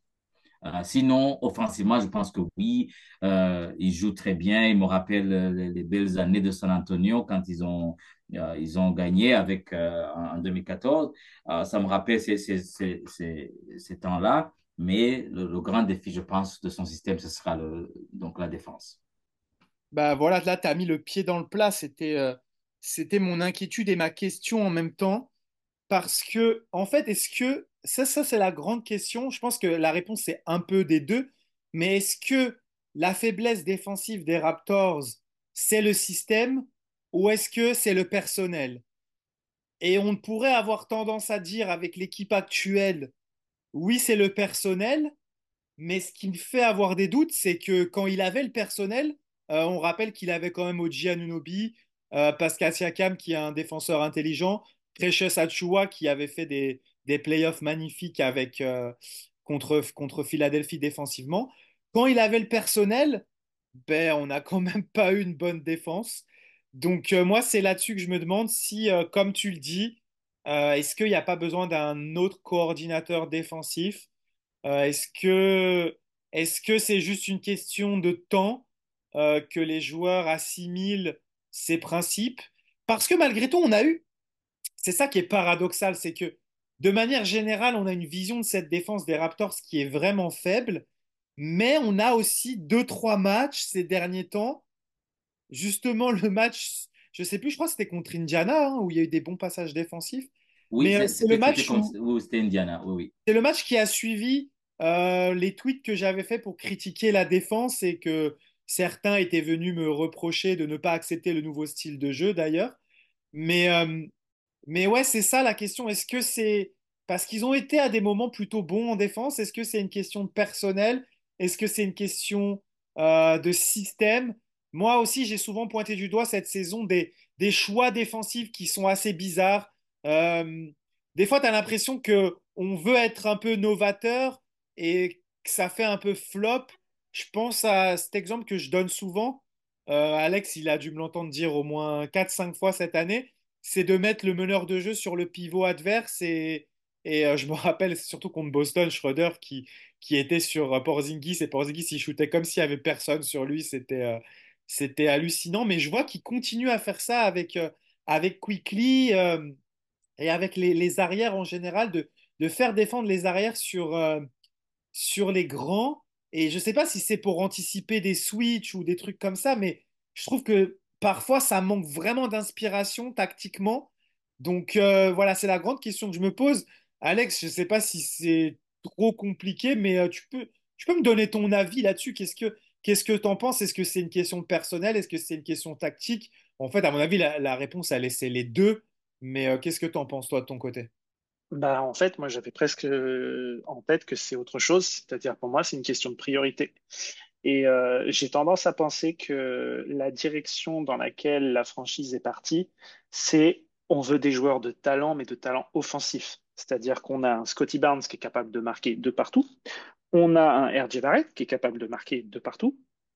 Emmanuel Quickly, qui, tu l'as dit, euh, au-delà de son shoot à trois points, est capable de bien pénétrer et a une marge de progression à finition près du cercle. Euh, et, j'ai l'impression que euh, après avoir été euh, une équipe à une mentalité très défensive depuis les années avant le titre jusqu'à jusqu'à je dirais l'année dernière, on va dire, même si ça avait déjà commencé à se perdre à mon sens. j'ai l'impression qu'on a on a un peu switché de mentalité de se dire maintenant on veut mettre des paniers et quand on, quand on saura bien faire ça, on développera la capacité à, euh, bien finir et à, avoir une défense suffisamment solide pour, euh, comment dirais-je, pour, euh, gagner des matchs. Parce qu'en fait, on s'est rendu compte que avoir une défense bonne, sans être excellente, ça ne suffit pas pour contrecarrer une attaque exécrable. Alors que une, attaque qui tourne bien peut te faire gagner des matchs par rapport à une défense euh, moyenne, on va dire. Donc, euh, j'ai tendance à penser que pour l'instant, euh, la défense ne va pas être la priorité et qu'on se tourne peut-être vers un projet à la Indiana de cette année. Tu vois, cette, cette tendance à se dire, l'objectif, c'est de mettre 120 points tous les soirs.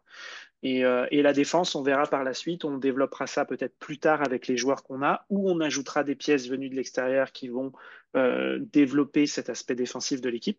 Mais pour moi, effectivement, je pense que la priorité est plutôt donnée au développement offensif des joueurs plutôt qu'à la défense. Alors dans ce cas-là, ça me dérange beaucoup. si c'est ça. Mais aussi, mais je suis, je suis d'accord. Hein, pour moi, pour moi, on devrait travailler les deux en même temps. Mais quelque part, est-ce qu'il ne vaut pas mieux prendre une direction claire et, euh, développer la suite euh, petit à petit? On aura peut-être une bonne surprise, tu vois, mais euh, parce que c'est peut-être aussi à un moment donné l'idée de, mettre les joueurs face à leurs responsabilités aussi. J'aime bien l'idée de il faut avoir des systèmes défensifs, il faut, une, cohésion, etc. Mais à un moment donné, c'est les joueurs qui sont sur le parquet. Et il y a des fois, je trouve certains joueurs trop, trop lâches dans leurs tâches défensives. Et alors qu'à mon sens, ils sont capables de bien mieux que ça. Et ça déçoit un peu et j'ai tendance à penser que euh, l'idée est de se dire, OK, la défense, on verra plus tard. Mais aussi, il ne faut pas oublier que la défense, il y a un ingrédient, c'est l'effort. c'est l'effort. Exactement, c'est exactement ça. C'est ça. Il y a, y a, on peut mettre les, systèmes qu'il faut, mais si les joueurs ne, ne font pas l'effort, là, c'est autre chose. Et puis, des fois, on a l'impression qu'ils peuvent jouer pendant 2-3 minutes une, une, défense excellente, mais après, c'est parti. Et, donc, c'était le cas du match de, de, contre Indiana. Il y a, il y a eu des, des des quelques 3, 4, 5 minutes où vraiment c'était excellent comme défense. Et puis, lorsque ça défend bien, l'attaque est, facile parce qu'il y a des, contre-attaques, il y a des, des, paniers en transition, mais on voit que l'effort n'est pas là pour 48 minutes. Euh, donc, c'est une combinaison de beaucoup de choses, à mon avis. C'est clair, de toute façon, ça a été l'une des, euh, des choses qui, qui sont revenues euh, match après match cette saison et pour lesquelles on a commencé un peu à à, pas à s'énerver, mais à, se frustrer parce que les joueurs euh, sans cesse disaient, et ça c'était même avant les trades, hein, qu'il euh, y avait un manque d'effort et un manque de communication. Et ça, je, trouve que c'était, je trouvais ça assez dingue, surtout de, quand c'est un Pascal Sakam qui vient te dire ça, qui, qui est un joueur qui donne de l'effort et qui euh, a été dans, dans l'une des équipes avec le plus de communicants. Et d'ailleurs, depuis qu'il est à Indiana, beaucoup, beaucoup de ses coéquipiers ont, ont souligné le fait qu'il communique beaucoup. Donc c'est vrai que ça, c'est assez, euh, bizarre en fait de, de se dire que les problèmes défensifs viennent euh, de l'effort. C'est assez inadmissible même, je trouve. C'est même depuis les trades. Je, trouve ça, en fait, j'adore Chris Boucher et Patrick, tu l'as mentionné tout à l'heure. Euh, il apporte toujours une énergie et, une volonté qui, fait beaucoup de différence. Mais ça, tu vois, pour moi, ça devrait moins se voir. Alors, c'est à mettre totalement au crédit de Chris Boucher, mais c'est pas normal que ce soit Chris Boucher en sortie de banque n'a pas joué depuis dix jours qui, euh, qui rentre là-dedans et secoue tout le monde. C'est très bien parce que c'est le vétéran, c'est lui qui est là depuis 2019. Mais à un moment donné, des mecs comme Scotty Barnes, comme Emmanuel, comme Emmanuel Quickly, comme RJ Barrett devraient avoir les dents qui rayent le parquet d'un bout à l'autre du terrain. Et il y a des soirs, on va dire, allez, euh, trois soirs sur quatre, où c'est pas le cas. Ouais, complètement. Mais est-ce que c'est pas, est-ce que c'est pas au coach aussi d'insuffler un état d'esprit à son équipe? Est-ce oh, qu'il en est, capable? Bonne question. Non, mais c'est non, mais c'est vrai. Est-ce que est-ce que Darko a la la l'aura, le, le, charisme pour intégrer et avoir cet impact sur son groupe? J'en suis pas certain. Bah, c'est là qu'on pointe du doigt peut-être un, un problème, c'est que on l'avait dit, qu'il passait d'assistant à head coach. Et souvent, le changement dans assistant head coach, c'est que tu dois plus être l'ami des joueurs, tu dois faire des choix et les mettre face à leurs responsabilités. Et moi, j'ai l'impression que parfois, dans les discours, il le dit, mais tu n'as pas l'impression que c'est fait. Je sais pas si tu as cette impression-là, Patrick, aussi. Des fois, on a l'impression qu'il est, il est trop l'ami de tout le monde et que je sais pas s'il se fait pas respecter parce qu'il y a une forme de respect quand tu, tu respectes les gens, tu es gentil avec eux, tu leur expliques les choses. Mais euh, est-ce que Darko, il est taillé pour être un head coach? je, pense que c'est très difficile de juger, parce de juger le peu de temps, parce que la majorité du temps est passé sans nous. Donc, il est avec les joueurs tous les jours. Il est, il est, euh, euh, moi, je me souviens au début de la saison, quand, quand Chris Boucher jouait, des fois, il ne, des fois, il ne jouait pas, mais Chris Boucher a dit que euh, la, communication avec le coach passe très bien et que il sait pourquoi il ne joue pas. Il sait, il, a, il, sait pourquoi euh, ne joue pas de temps en temps. Il sait, il a un plan sur quoi il doit travailler. Donc, je pense que, euh, comme on le dit souvent, c'est des adultes, c'est des professionnels. Euh, si on, les on leur parle avec respect, ils vont comprendre. Mais le, le, ce que Chris Boucher a, a, et même Gary Trent au début, il a dit que c'est la première fois qu'il a un coach qui lui parle aussi souvent. Euh, donc, donc je pense que c'est son style euh, de, de, parler aux joueurs aussi souvent et de leur dire, voici, tu ne joues pas, voici la raison pour laquelle tu ne joues pas, tu vas adresser ça, tu vas jouer. Donc, c'est vraiment d'après moi, c'est son style. Mais ce qui se passe derrière, derrière la scène, ce qu'on ne voit pas durant les entraînements, c'est autre chose. On ne sait pas s'il va crier sur eux, mais d'après les, échos qu'on entend des joueurs, c'est quelqu'un qui communique et qui communique bien et souvent. Euh, et puis, ce sont des adultes, ce sont des professionnels. Euh, ils n'ont pas besoin d'être criés là-dessus, je pense. Donc, euh, c'est sa façon de faire. Est-ce que c'est efficace? Là, je ne sais pas.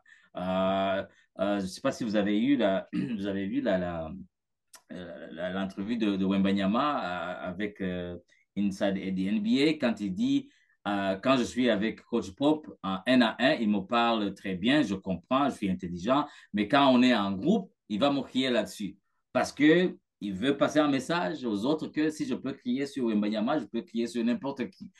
Donc, donc, ils ont, ils ont, les coachs ont plusieurs façons d'adresser au groupe. Euh, mais le reste de voir est-ce que sa façon est efficace, là, on va, on va le voir euh, au niveau des résultats. Je voulais surtout revenir sur ce que tu disais par rapport au fait de passer du poste d'assistant au poste d'entraîneur principal.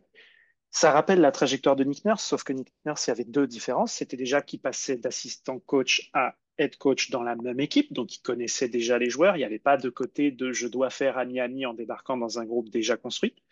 Et deuxièmement, au sein de ce groupe-là, il y avait des relais déjà établis entre le coach et le groupe de joueurs. Tu arrives en ayant dans ton leader de vestiaire un Kyle un Sergi Ibaka, euh, ensuite on ajoute un Marc Gasol, euh, Kawhi Leonard, tout ça. Enfin, c'est des joueurs qui ont euh, une certaine, une certaine réputation établie de pouvoir assimiler les messages et diriger un groupe, etc. Aujourd'hui, quel est le relais entre Darko et le groupe de joueurs? Mais il est à Bah, il est à Brooklyn et même quand il était là, euh, c'est difficile, c'est difficile d'avoir un relais qui vient de débarquer dans le groupe, quoi. Donc, euh, pour moi, c'est quelque chose qui doit se faire depuis euh, de, de, de, de l'intérieur. Donc, euh, j'espère qu'un jour, Scotty Barnes sera ce joueur-là. Mais, mais je pense que c'est aussi des difficultés dans la communication et on le voit bien, il y a des écarts. On parlait tout à l'heure de cette, cet imbroglio autour de, Scotty Barnes qui a quitté le banc avant tout le monde.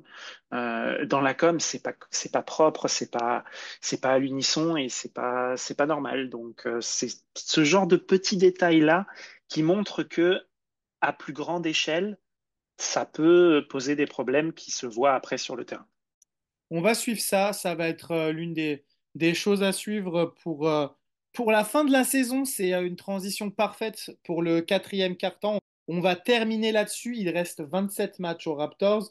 à l'heure où vous écouterez ce podcast, il en restera peut-être plus que 26 ou peut-être même plus que 25 après les rencontres face à Brooklyn et face aux Hawks d'Atlanta. Alors les gars, on s'attend à quoi sur ces 25 derniers matchs? Qu'est-ce que les Raptors jouent?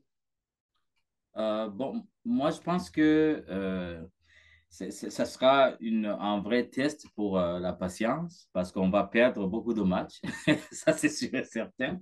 Mais je pense qu'il y a perdre et perdre.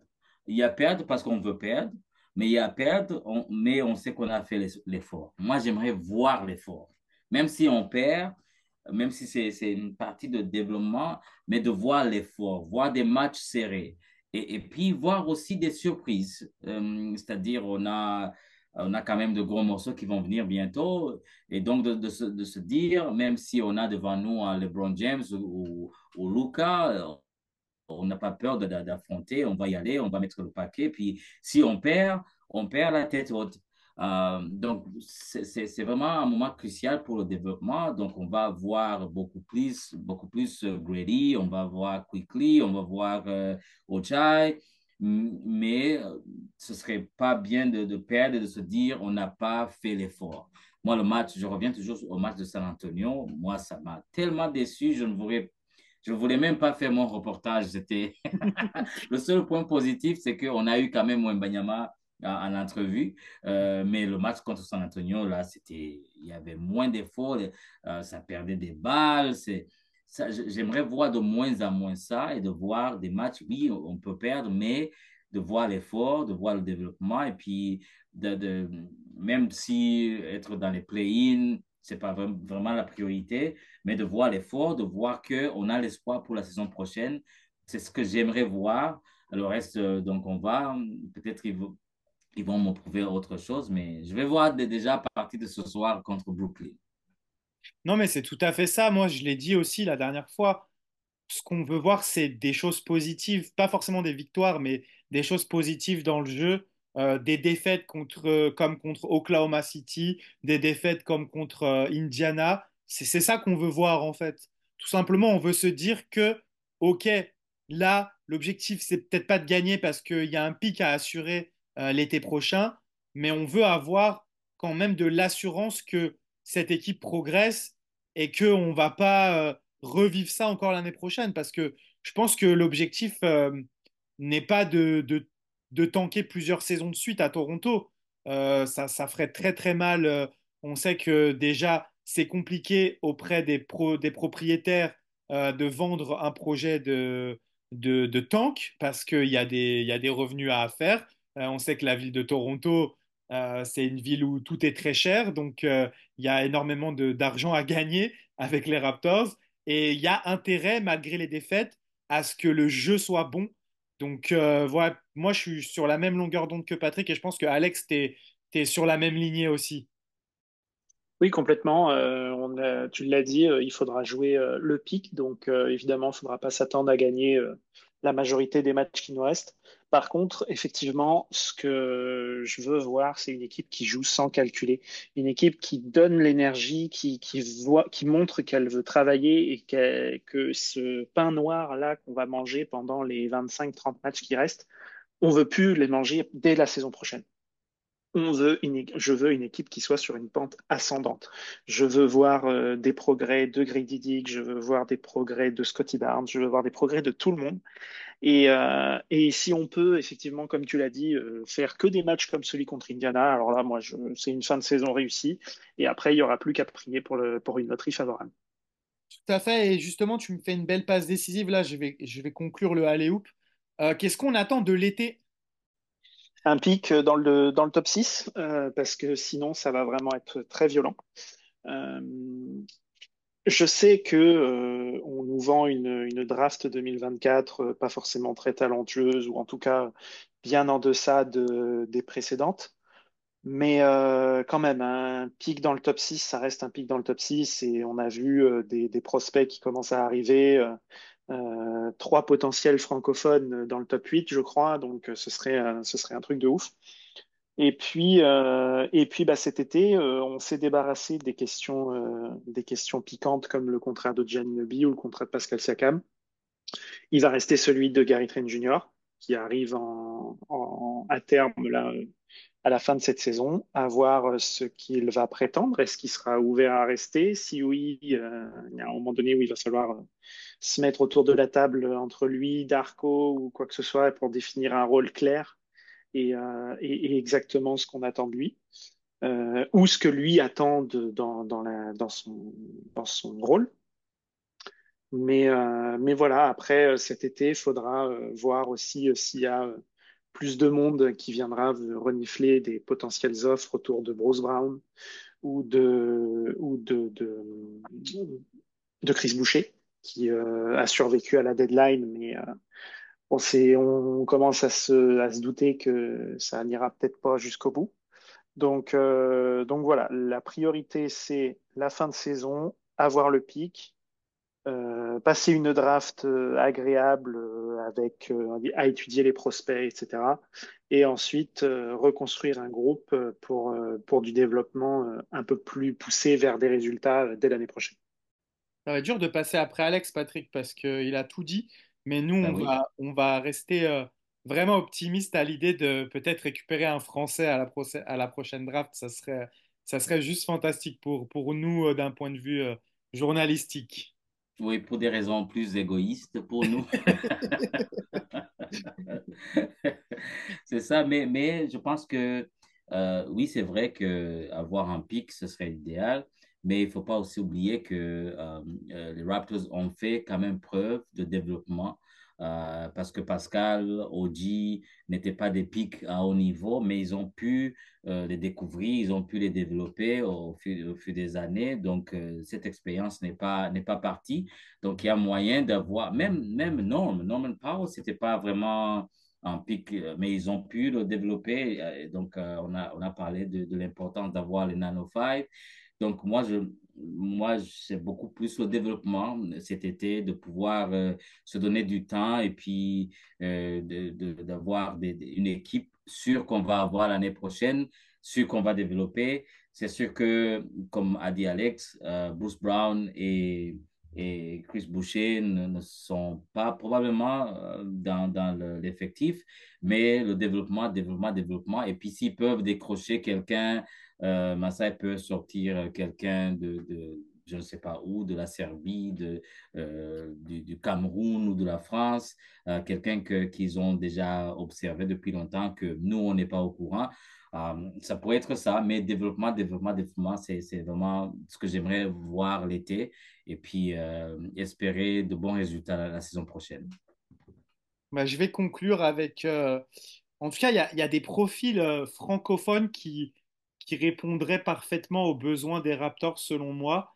Alors, si par bonheur, on arrive à, à la loterie à avoir euh, dans le top 2, on a à la fois Rizaché et Sarr qui, qui répondraient à des besoins sur le poste de pivot et sur le poste 3 de joueurs euh, bons défensivement, capables de tirer de loin et avec Rizaché un potentiel de faire plus. Il y a Salin qui est dans le même profil sur l'aile également. Et moi, euh, grâce à Envergure, j'ai découvert Yves Missy, euh, Camerounais qui joue au basket que depuis trois ans et euh, dont les, scouts euh, commencent à, s'émoustiller parce que ça ressemble fort à ce que Joel Embiid était au début. On va, de dire, on va pas dire qu'il va devenir Joel Embiid, mais comme tu le disais, Patrick, c'est vrai que les Raptors ont montré qu'ils étaient capables, parce qu'ils ont encore un pic de Indiana un peu plus bas et celui de Détroit au deuxième tour. Donc ils ont montré qu'ils sont capables d'aller chercher euh, des profils que, l'on n'attend pas, même s'il y a eu un peu moins de réussite ces derniers temps. Malheureusement, on a une pensée pour euh, Christian Coloco qui, aurait dû être ce backup pivot, euh, protecteur de cercle et qui avait un petit potentiel pour tirer de loin.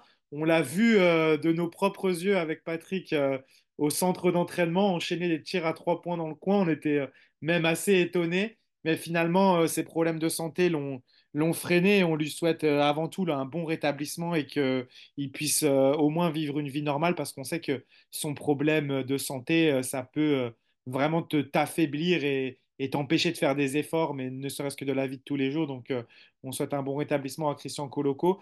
Mais ouais, on va, suivre cette draft cet été. Euh, peut-être qu'ils vont être capables d'échanger Chris Boucher ou Bruce Brown pendant la draft pour essayer de, de monter un petit peu. On sait aussi qu'il y a des, y a des équipes qui ont énormément de pics dans, dans cette draft et qui auront peut-être pas forcément besoin de drafter. Je pense notamment à Oklahoma City.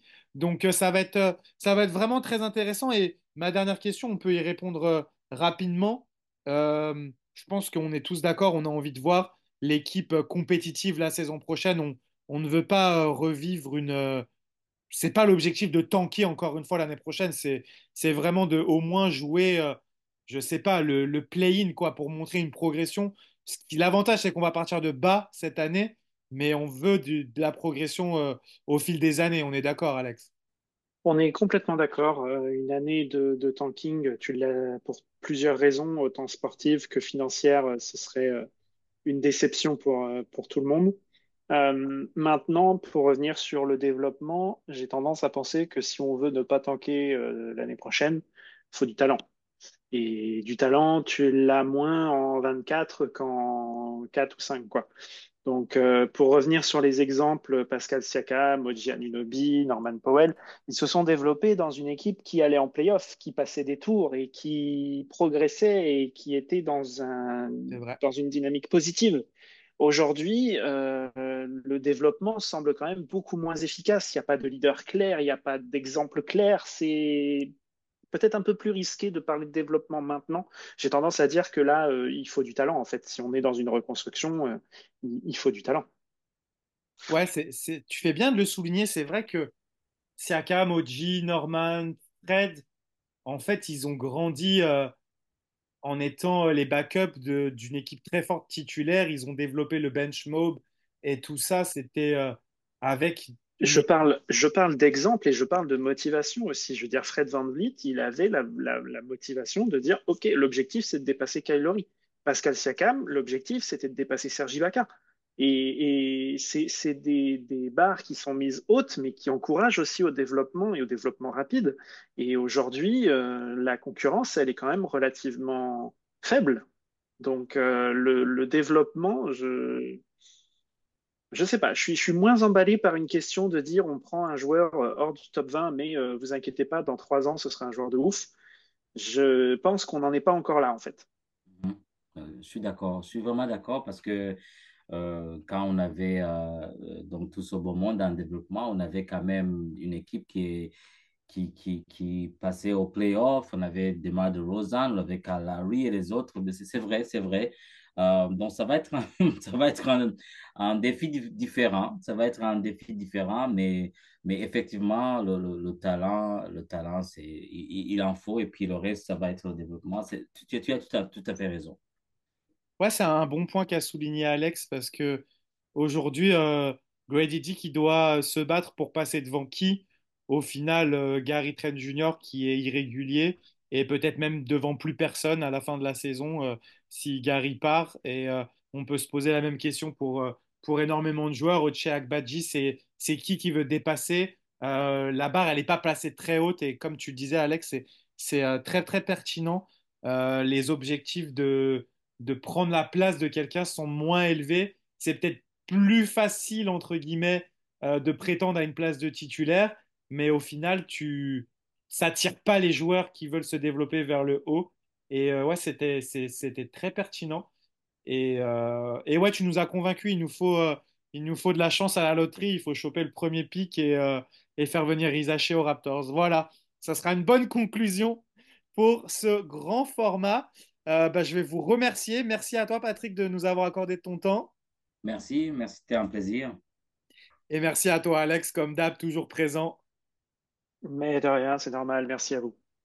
On va vous souhaiter à tous euh, une très bonne journée et bien sûr, euh, on va se retrouver, je pense, d'ici la fin de la semaine prochaine. On va reprendre les, les, hebdomadaires. On va, on va laisser un peu le temps de digérer celui-là qui va être qui va être assez long.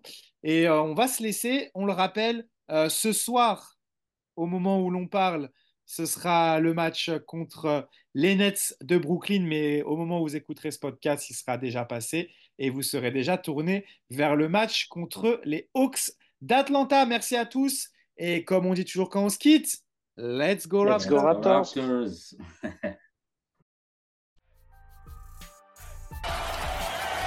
Lowry for three. Bang!